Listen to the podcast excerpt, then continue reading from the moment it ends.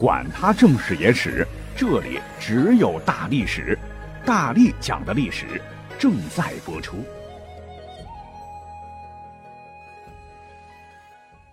你们好，我是大力丸。我常说嘛，最清晰的脑洞来自于广大的人民群众啊。这不就有听友在咱们的微信群里边嚷嚷，就是加微信群很简单的，就是微信搜索 D A L I S H I 幺零幺二零二三零三四零四都可以哈，大历史的英文拼写。就是让我死磕一个十分难啃的硬骨头啊！说什么大力丸老师啊，我是突发奇想啊，请问您在三国时期，一个人如果拿一把无限子弹的加特林居高临下，能不能守住一座城池呢？这好吧啊，既然您脑洞那么大啊，我也脑洞那么大的，结合各位听友的答案一块来回答你好了。那么要讲清楚这样一个历史假设问题呀，我们首先得把交战双方的实力来把把脉啊。敌我双方如果战将起来，肯定不是走走过场啦，必定是拼尽全力，精锐尽出，你死我活。所以是工欲善其事，必先利其器。哎，我们就先看守方，不是讲了吗？啊，一个人拿着一把无限子弹的加特林，这个武器不是加特林吗？那咱们就得先知道你拿的这个加特林到底是个啥武器啊？要讲真儿的话，此物真乃近代的大杀器啊！话说，在一八六一年，美国南北战争是爆发，战争打的是如火如荼。按照当时的流行的战斗方式，就是千万名士兵要排成整齐的队列，武器呢主要是前装火冒枪，顶着剧烈的炮火，先是砰砰一阵对射啊！现在你可能觉得挺傻帽的。因为当时武器落后嘛，弹丸发射出去也不准啊，只有密集的队形才可以对敌人造成有效的打击。但是有一个不好的点啊，就是也会使士兵的伤亡异常大。然后呢，双方在步枪上刺刀，开始冲锋肉搏，一场仗打下来，毙敌八百，自损一千呐。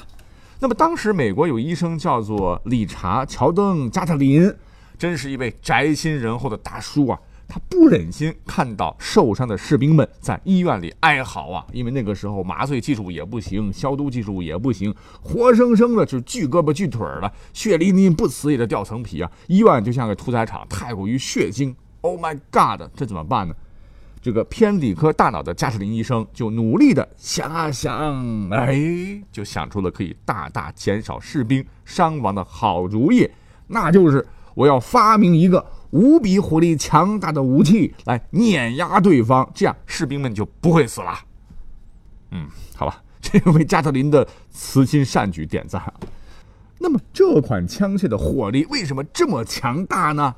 我们先来看看它的构造哈，是由多个枪管并联在一起，每个枪管配有一套激发机构，操作简单呢。射击时，射手转动手柄，然后驱动整个结构旋转。弹夹里的子弹也会被挨个上进枪筒里，而且当时呢，加特林使用的子弹是十分创新的金属子弹，有点像快速连续射击的左轮手枪吧，是哒哒哒哒哒哒哒，然后这个射速普普遍可以达到每分钟每管一千发以上，有效射程可以达到惊人的五千米，完全可以被称作突人利器、绞肉机呀。呃，讲到这儿的话，我想我们必须要搞清楚一点哈，就是这位听友啊，你说的这个加特林到底是加特林机枪，还是经过改造的加特林结构的重型机枪呢？因为这两个一定要分清楚啊，可能会影响最终的战局哦。哎，暂且我们就把这个加特林搁到一边吧，我们再来分析一下这个对立面，也就是攻城的三国时期的魏蜀吴这边吧。这个魏蜀吴将士们。呃，他们的这个装备基本上那是沿袭了东汉的武器装备，没错吧？啊，别的例子就不多讲了。当年大汉朝的将士是大漠孤烟，誓扫匈奴不顾身，五千貂锦丧胡尘呐，个个是以一敌五啊，打的历史上彪悍无比的匈奴骑兵如丧家之犬，被迫是向西迁徙，从此再不敢渡阴山呐。那么究其原因，根据一本古书叫《汉书·甘延寿传》所曰。夫胡兵武而当汉兵一，何者？公认普顿弓弩不利。今闻破得汉巧，然犹在而当一。讲得很明白，就是汉军当时威名大振，很大程度上正是得益于汉军精良的装备。顺着这个思路呢，我们就再扒拉扒拉哈。那么话说，在武帝时期，当时的这个汉军的编制为军教部曲官队十五八级，兵种呢分为重骑兵、轻骑兵、步兵等。而汉军的武器装备，第一类是远距离攻击武器，弓弩为代表。要知道，汉军的弓啊是复合反曲弓啊，箭簇以铁质和铜质材料为主。汉代的弩呢，分为一、三、四、五、六、七、八、十弹等多种。其中的三弹弩的射程可达一百八十九米，四弹弩射程可达二百五十二米，都是远远超普通弓箭的这种射程，使得强弩的汉兵对于还没有装备马镫和铠甲的匈奴轻骑兵，拥有射程、精度和威力上的绝对优势。第二类呢，汉军会装备很多的长杆类兵器，以戟和矛为代表。在汉代呢，无论是步兵还是骑兵，都装备有各式各样的戟，其中最常见的就是卜字形戟，是占卜的卜字啊。这种卜呢，不仅可以用于刺杀，还可以进行格挡攻击，或者用来勾住对手。戟呢，还可以在打斗中勾住敌人的武器，使其武器脱落，具有较强的杀伤力。尤为值得一说的是，在近代吧，呃，在河南。发掘了一处东汉的墓葬啊，就发现了钩镰这种兵器，相传为鲁班所造，是通常七十厘米，上下各伸出一钩，中间则类似盾牌一样可以格挡。所以呢，这件兵器是可攻可挡，在东汉部队啊是一种卓有成效的武器。第三类装备的武器就是近距离攻击武器，当时是以环手刀和剑为代表。单说这款环手刀。啊，想当年汉武帝时期出击匈奴的主要作战力量是骑兵，而骑兵在当时使用的主要近距离攻击武器就是环手刀，乃是由金刚啊经过反复折叠锻打和淬火后的高碳钢制成的直刃长刀。同时期的罗马刀剑往往只是中碳钢的水平啊，其长度一般在一百到一百一十厘米之间。凭借着科学的结构和强大的实战能力，环手刀。不仅影响到了唐代的刀剑，还对日本刀产生了深厚的影响。在当时，绝对是世界上最先进、杀伤力最强的近身冷兵器。所以可以这么讲吧，某种程度上说，两汉对匈奴取得大胜啊，这个环手刀立了首功啊。那么第四类呢，就是铠甲护具，以扎甲和盾牌为主，材质为铁质。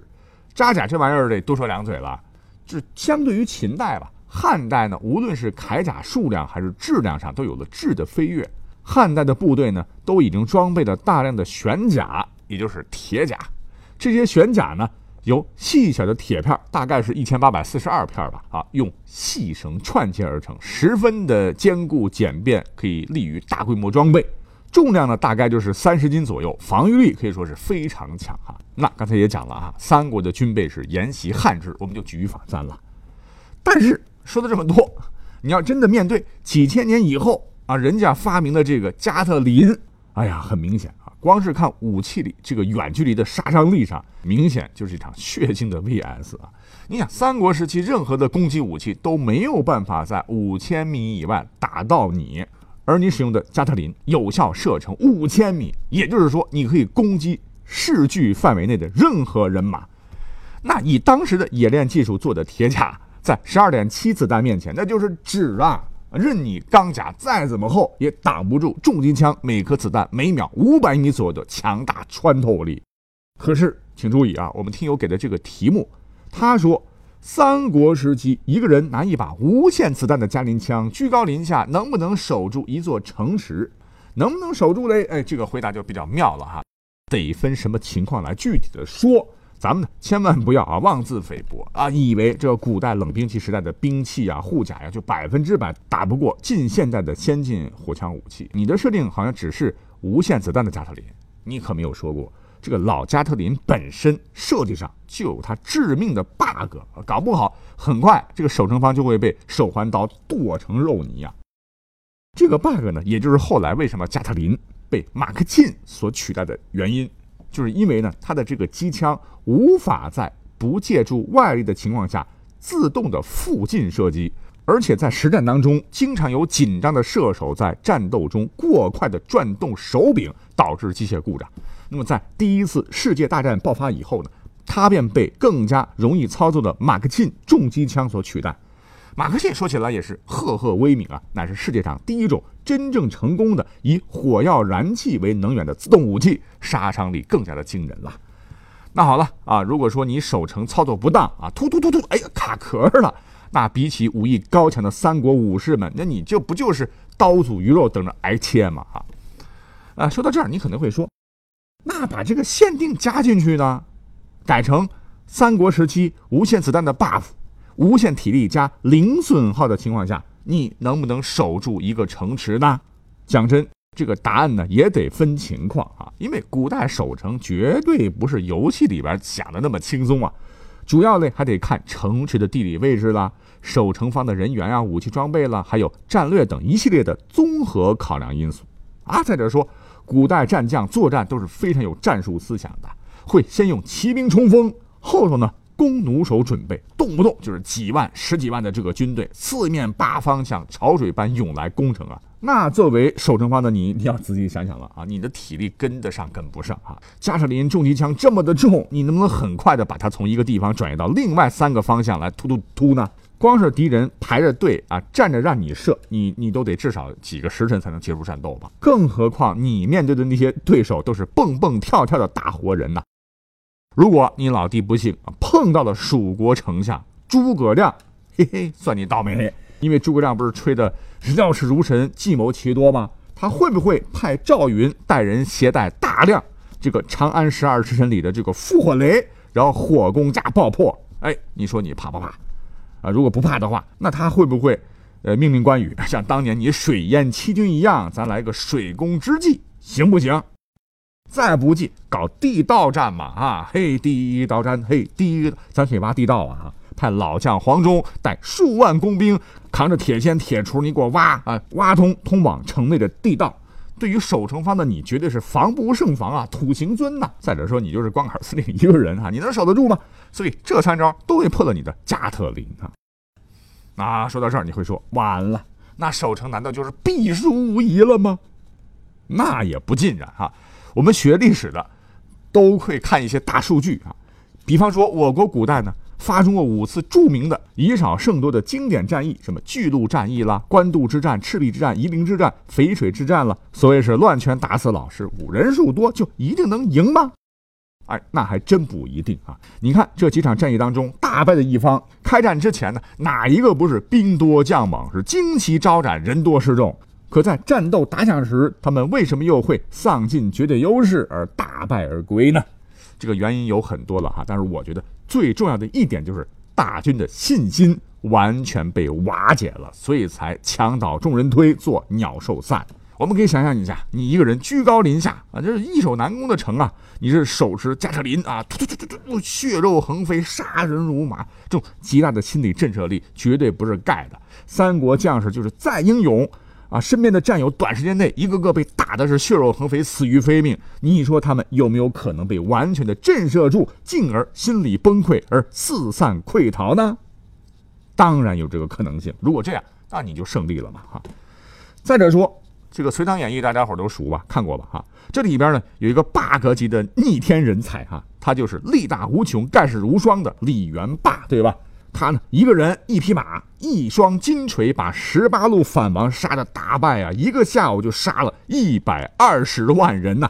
哇，照这个杀法的话，在三国的话，他就一个人可以统一全国了啊！咱们呢，就以他为例，简单算个算术题啊！你想啊，一天就是十二时辰，咱们就就给他六个时辰，除一下的话，平均一个时辰能杀四十万，一个小时就杀二十万，每分钟得杀多少人？算一算，大概是三千多人啊！而我们讲的这个加特林呢，啊，如果不是后来的采用加特林的构造制成的 M 十六火神什么乱七八糟的了，单单就是最原始的加特林机枪，射速普遍可以达到每分钟每管一千发以上。请注意，是每个枪管，因为人家加特林机枪是一种手动型多管旋转机关枪，一个气缸内有五到十支枪管组啊。六或者十乘以一千发，你自己算一算，每秒杀伤力完爆李元霸。如果是纯理论推测的话，那攻城大几十万人根本就不够加特林机枪塞牙缝的啊！只不过哈，理论归理论啊，还需要时间和实践的去检验。哎呀，只是可惜，咱们本期节目呢时间不够了。那咱们今天先聊到这儿，我们下期再会。